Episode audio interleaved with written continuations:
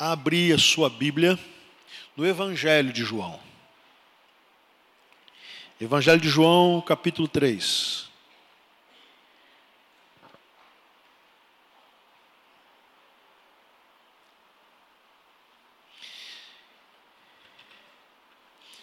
Hoje em dia,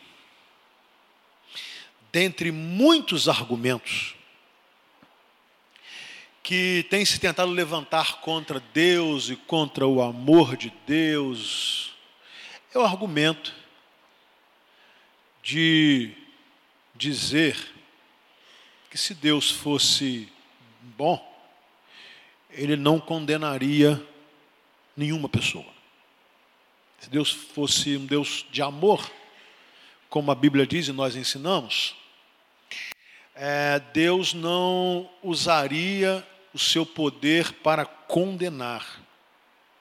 São argumentos falaciosos que tentam tirar de você a, o seu caminho de busca por Deus. Essas e outras questões que, dependendo das circunstâncias, são levantadas, hoje eu quero falar só sobre essa. Então, eu quero ir nesse capítulo 3, no versículo 17. Uma afirmação. Para eliminar logo esta, essa, essa tese falsa de que Deus é um Deus indiferente, mau e que ele, ele condena, ele deseja condenar, ele, ele, ele faz isso. No capítulo 3, do versículo 17, nós vamos encontrar uma afirmação. Pois Deus enviou o seu Filho ao mundo. Agora presta atenção. Não para condenar o mundo, mas para que este fosse salvo por meio dele. O versículo 18 vai dizer assim: quem nele crê não é condenado. Mas quem não crê já está condenado. Eu quero me ater a esses dois versículos. Porque o versículo 16, todo mundo sabe de cor, ele é o versículo mais anunciado, mais pregado sobre o amor de Deus que dá o seu Filho unigênito para que todo aquele que nele crê não pereça, mas tenha vida eterna. Ele é muito conhecido e ninguém, ninguém quer discordar dele porque ele vai falando de uma manifestação de amor em prol da nossa salvação. O versículo 17, ele é uma tese de defesa contra essa acusação absurda de que Deus não é bom, ou que Deus não é amor, porque se fosse, não condenaria alguém à perdição eterna. Se fosse, Deus não ia com o seu dedo acusador, mandar alguém para o inferno. E eu sei que você já ouviu isso, e se você hoje frequenta ambientes acadêmicos, você ouve isso toda hora. Essas e outras bobagens a respeito da, de Deus, e que parecem ser teses é, bem articuladas, bem, bem defendidas e até mesmo inquestionáveis. Mas eu quero tentar ajudar você que não tem Jesus a compreender que isso não é verdade, e ajudar você que já tem a defender a sua fé. O texto ele é claro. Aliás, ele é autoexplicativo. Não precisava de um pastor explicar, e nenhum pregador, e ninguém. Ele é autoexplicativo. O mesmo texto que diz que Deus amou de tal maneira que deu seu filho para que todo aquele que nele crê não pereça, mas tenha vida eterna, é o texto que vai dizer que o filho Jesus que Deus deu, que ele enviou ao mundo, há uma afirmação. Ele não foi enviado para condenar. Não houve nenhum propósito de Deus ao enviar o seu filho condenar uma pessoa sequer. O pior dos pecadores que você possa imaginar. Deus não planejou algo tão extraordinário e tão complexo e que lhe custaria tanto a vida do seu próprio filho, a dor do seu filho, para condenar. O texto, toda essa história do capítulo 3, nos mostra um Jesus que vem para salvar. Vem com o propósito só de salvar. E vem para salvar porque não haveria uma outra possibilidade de salvação. A única maneira, a única opção que o homem teria de ser salvo seria por intermédio de Jesus. Logo, é uma incoerência absurda achar que esse Deus, que planeja algo tão extraordinário, ele depois, na sua cabeça, deixa criar a ideia de que o seu filho seria enviado para condenar, com o propósito de ser um agente de acusação. É óbvio que essa vinda do filho do homem seria é, indesejada. Quem quer receber alguém para acusar?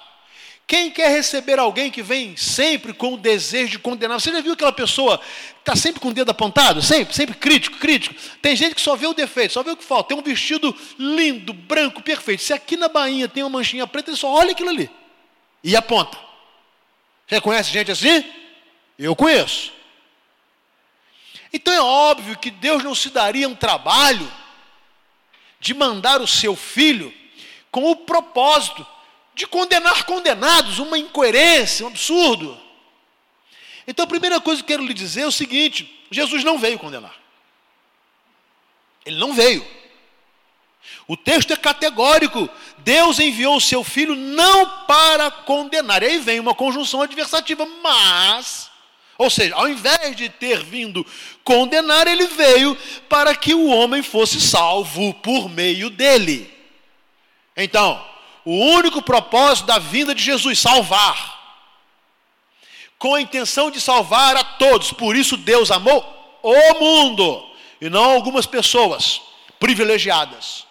Deus amou o mundo de tal maneira que ele deu o seu filho para que quem crer no seu filho seja salvo. Quem? Quantos? Aí depende. Mas o propósito de Deus, em nenhuma hipótese, nunca passou pela mente de Deus condenar, colocar a sua mão pesada de um Deus irado, de um Deus que tem prazer. E... Não, senhores. Por isso, ao apresentar o amor de Deus no versículo 16, o versículo 17 vem eliminar qualquer possibilidade de confusão. Se há salvos e perdidos, nós não podemos colocar a salvação e a perdição na conta de Deus.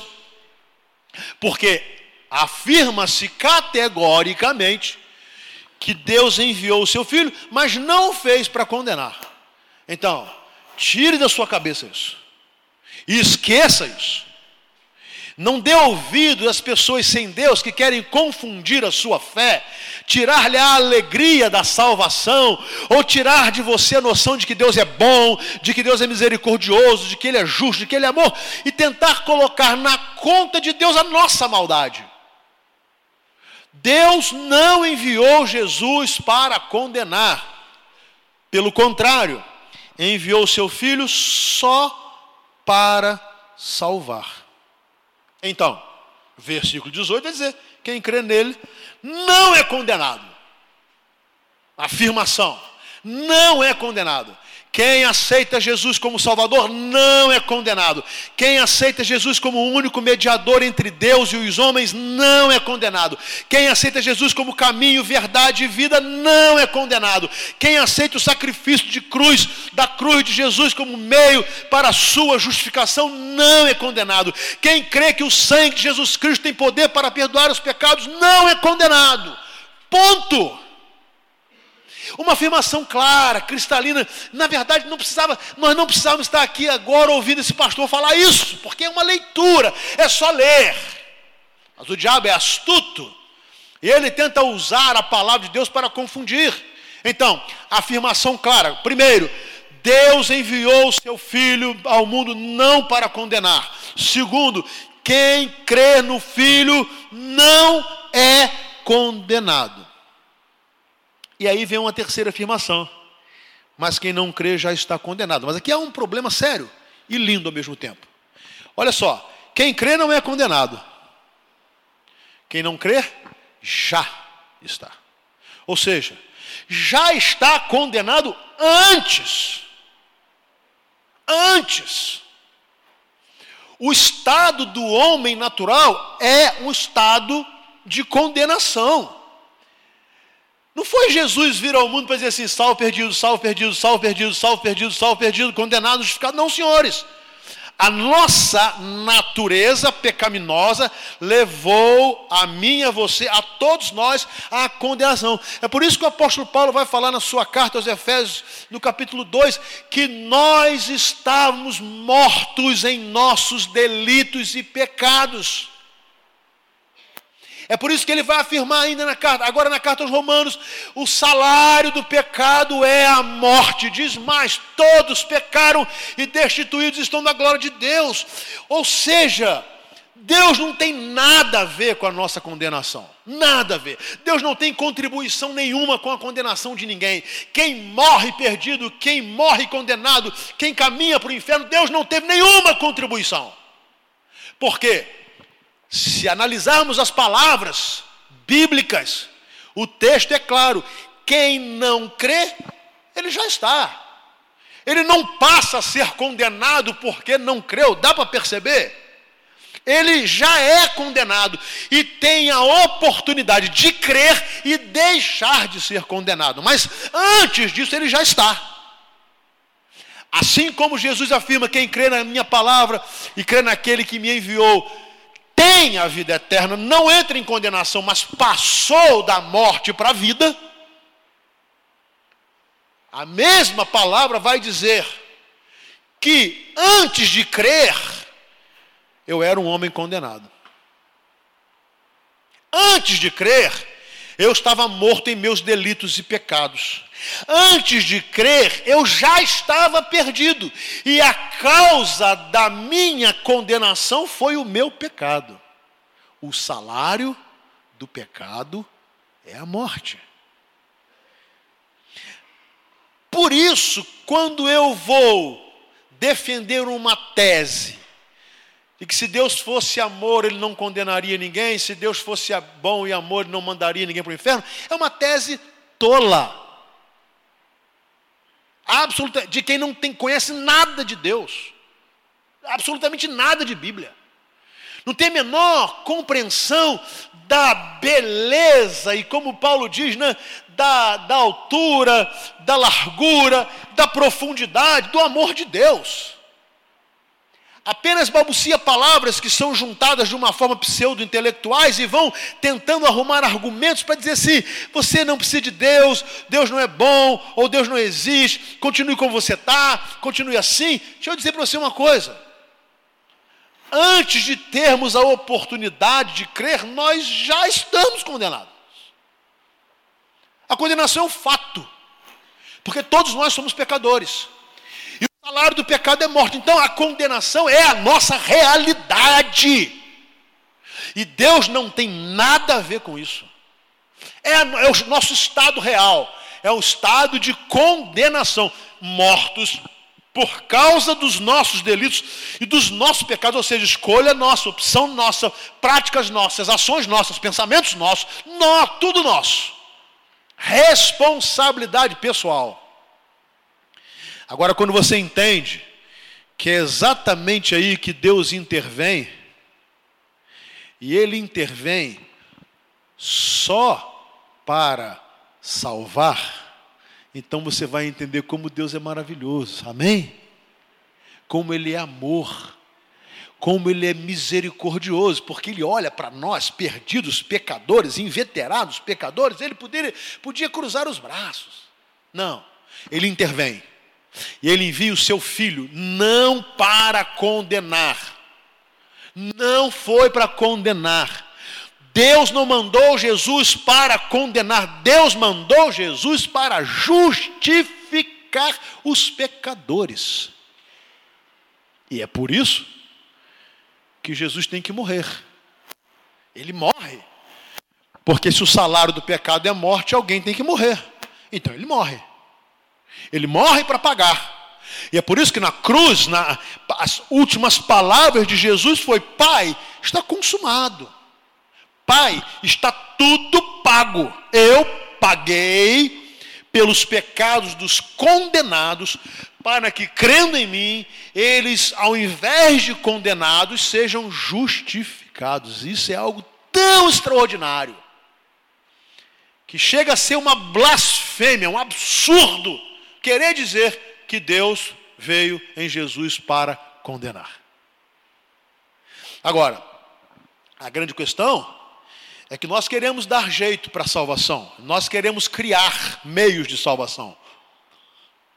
Nós queremos, ao nosso bel prazer, dizer que há formas. Ora, se Deus envia Jesus para salvar uma humanidade de pecadores, todos condenados, sem exceção, e esse Jesus tem o poder de perdoar os pecados e transformar condenados em justificados, é óbvio que você só pode ser salvo por meio dele. Raciocínio lógico. Então não é por causa da igreja, não é por nossas boas obras, não é por ser uma pessoa boa ou ruim, não é por fazer o bem, porque nada disso resolve o nosso problema. Então é por isso que é por meio dele. Agora, e esse julgamento? Por que alguém é condenado? Afinal, e por que outros são salvos? O texto vai dizer, o versículo 19: Este é o julgamento. O julgamento. A luz veio ao mundo. Jesus é a luz do mundo, única. Mas os homens amaram mais as trevas. Amaram as trevas e não a luz. É escolha. Então Deus traz para o mundo em trevas, é, as trevas significam a nossa condição de pecadores, que o pecado nos cega. A Bíblia diz que o pecado cega o entendimento dos incrédulos, para que eles não possam ver a maravilhosa luz de Cristo. Então, nós nos encontramos nas trevas do pecado, e aí de repente brilha a luz. Há uma luz que vem abrir os nossos olhos, clarear, para que possamos ver. Mas o texto diz que os homens amaram as trevas quiseram continuar nelas, tiveram prazer nelas e rechaçaram a luz, não quiseram. Se fosse né, apenas um acender ou apagar o interruptor, eles apagariam o interruptor e pronto, não queremos luz. Então, eles amaram as trevas e não a luz. E por quê? Porque as suas obras eram más. A escuridão esconde muita coisa, né? Os nossos pecados mais horrorosos são aqueles ocultos que ninguém pode ver. É ou não é? É por isso que nós fazemos questão, né? a nossa natureza nos impele a esconder atos pecaminosos, porque eles são feios, eles são horrorosos, eles envergonham. São pensamentos, palavras e atos que não temos coragem, às vezes, de fazer, de cometê-los perto de pessoas, porque isso nos traria vergonha. Então, quando eu amo as trevas, eu acho, bom, eu quero ficar na prática dos meus pecados. Eles podem ser horríveis, mas é isso que eu quero. Quando brilha a luz, a luz começa a mostrar o quão horroroso nós somos. E é por isso que no ato da conversão, o que acontece?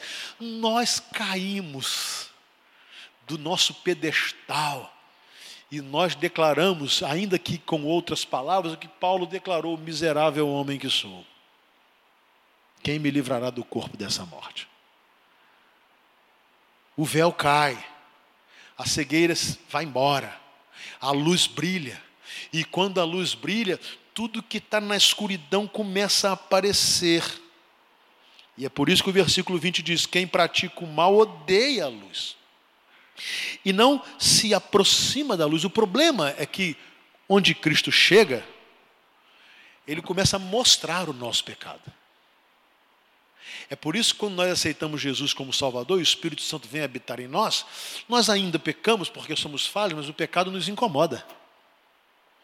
Antes de Cristo não tinha nenhuma vergonha de pecar, mas agora tem o Espírito Santo que vai falando ao meu coração, e é por isso que nós nos arrependemos, é por isso que muitas vezes nós choramos, é por isso que nos ajoelhamos e confessamos os nossos pecados, é por isso que nos quebrantamos diante de Deus, porque agora algo mudou, agora nós não estamos, não estamos em trevas, há uma luz, é a luz de Cristo. Não é a luz de conhecimento humano algum, é a luz de Cristo, não é a luz da intelectualidade, não é a luz do iluminismo, é a luz de Cristo. Porque só a luz de Cristo faz resplandecer a nossa realidade pecaminosa e vai no nosso coração e mostra o nosso pecado, mostra a nossa miséria. Então, quando eu não quero isso, eu odeio a luz. Então, eu rechaço a luz. Eu não quero, eu não quero, eu não quero, eu não quero, eu não quero. Se você já viu, já ouviu, já teve experiência de ver a presença de pessoas com Cristo no meio onde o diabo está agindo, de possessões demoníacas, a primeira coisa que os demônios querem é que Jesus saia de lá. Eles não suportam a presença de um crente verdadeiro. Por quê? Porque chega a luz. Chega a luz de Cristo. E quando a luz de Cristo chega, ela expõe toda a miséria do pecado do homem. Então é óbvio, quem pratica o mal odeia a luz e não se aproxima da luz, por quê? Temendo que as suas obras sejam manifestas. Deixa eu falar uma coisa para você. A melhor coisa que pode acontecer na minha e na sua vida é quando Cristo mostra o nosso pecado. A melhor coisa é quando nós somos convencidos que somos pecadores, isso é o Espírito Santo que faz. O Espírito Santo veio para convencer o homem do pecado. Então, não se gabe por se achar uma pessoa muito boa, muito correta. A melhor postura de um homem é reconhecer-se pecador. Porque quando ele se reconhece como um pecador, ele está próximo da luz. E Cristo fala ao seu coração. E Cristo ilumina a sua mente, e quando ele entende que esse estado de condenação é horroroso, ele se entrega a Jesus. E Deus enviou o seu filho para condenar? Não. Então você não precisa se envergonhar dos seus pecados diante de Jesus. Não precisa. Você pode se envergonhar diante do seu pai, da sua mãe, pode se envergonhar diante do seu esposo, da sua esposa, pode se envergonhar diante dos seus filhos, pode se envergonhar dos seus pecados diante dos seus amigos. De Jesus você não precisa. Jesus não veio condenar você. Ele veio mostrar a você que você, como eu, que nós somos pecadores e que esse estado de pecaminosidade nos condenou. Então ele vem abrir os nossos olhos e nos mostrar para que nós compreendamos de uma forma clara que nós somos pecadores, mas que há esperança. E não adianta fugirmos da luz, odiarmos a luz, porque isso só fará com que continuemos em estado de condenação. Você não vai ser condenado porque você não creu em Jesus, você já está condenado. E eu também, se eu não receber Jesus como Salvador.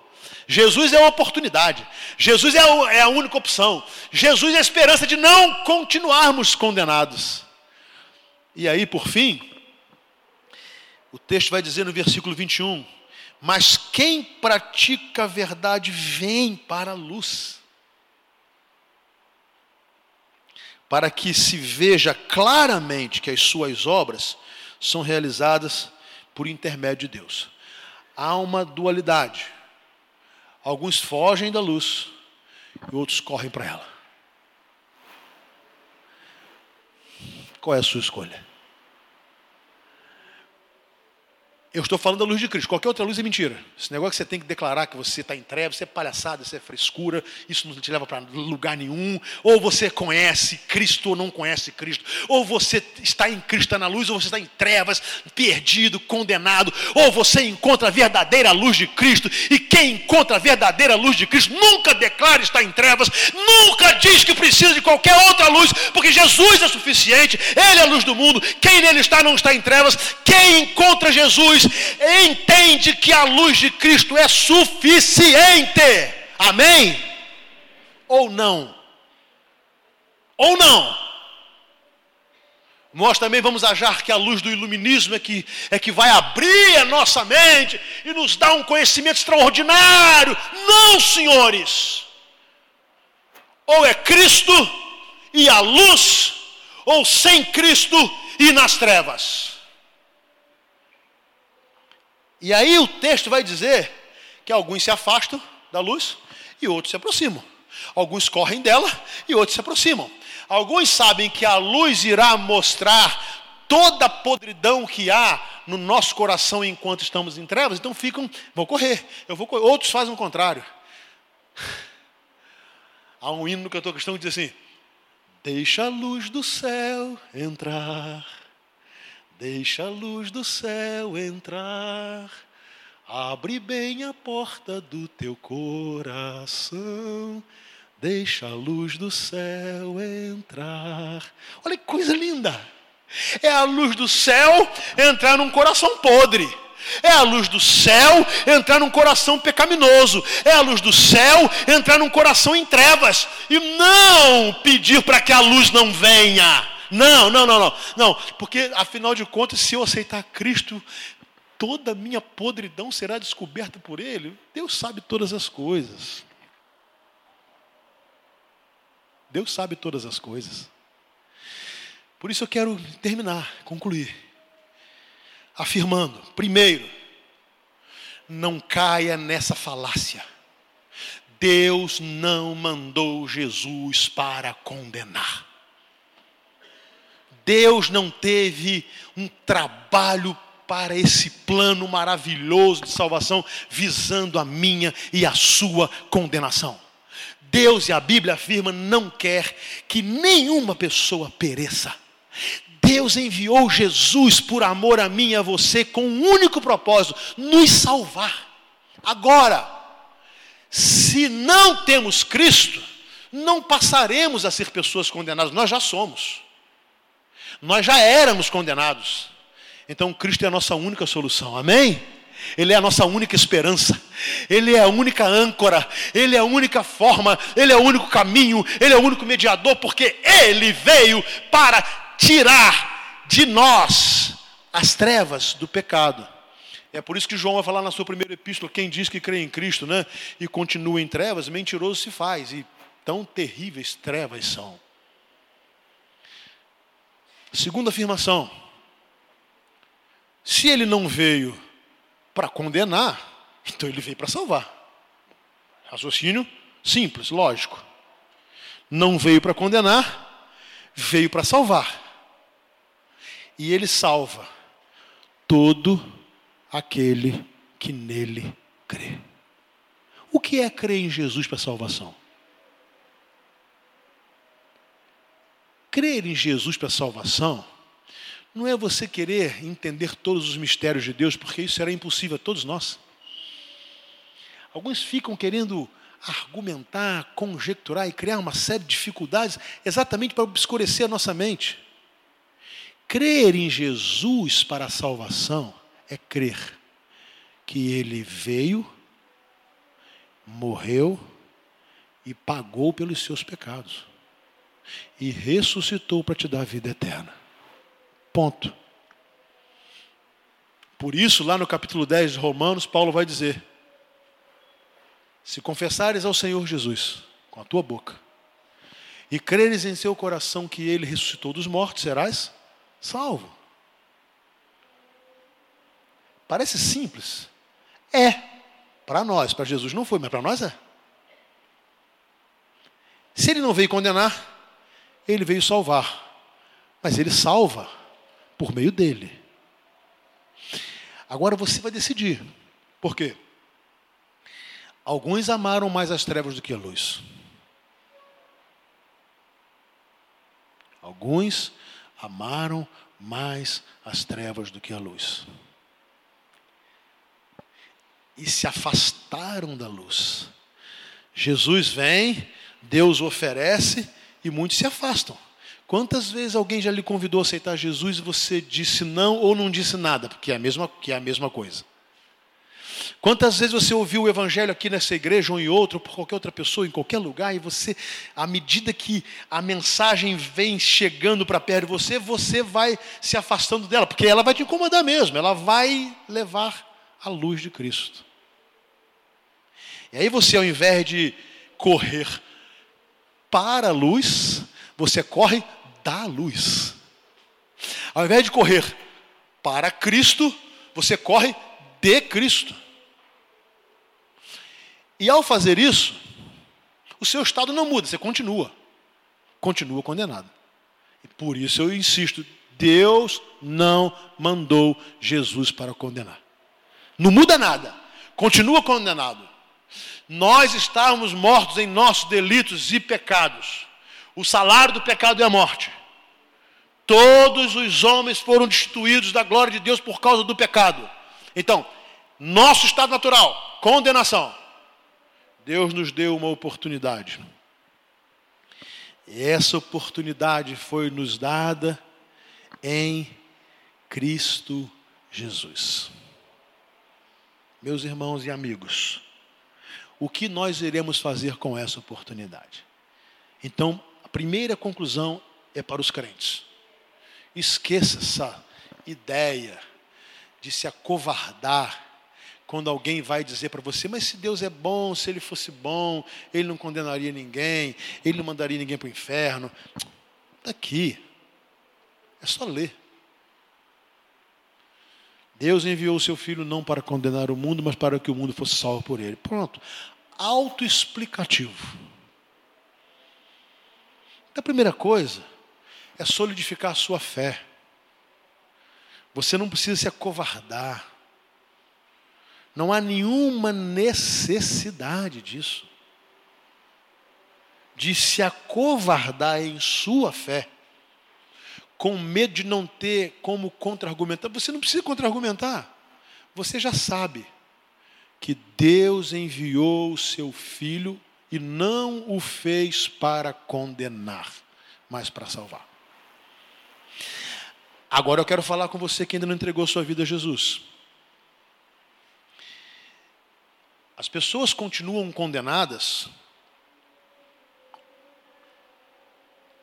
não é por uma ação condenatória de Deus, é por escolha pessoal.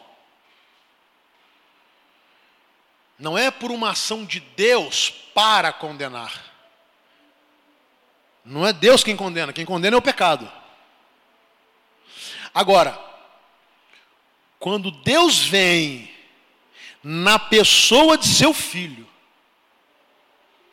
e você ao invés de correr para essa luz, você se afasta dela, então você opta por continuar condenada.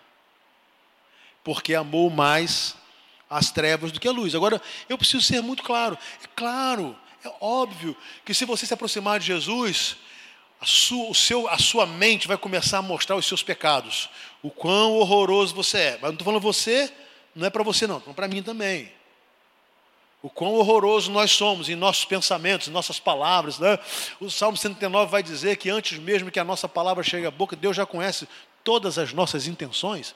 Então, estar escondido de Deus é impossível, mas quando você aceita Jesus como a luz do mundo, como aquela luz que veio te salvar, é claro, você vai perceber algo diferente.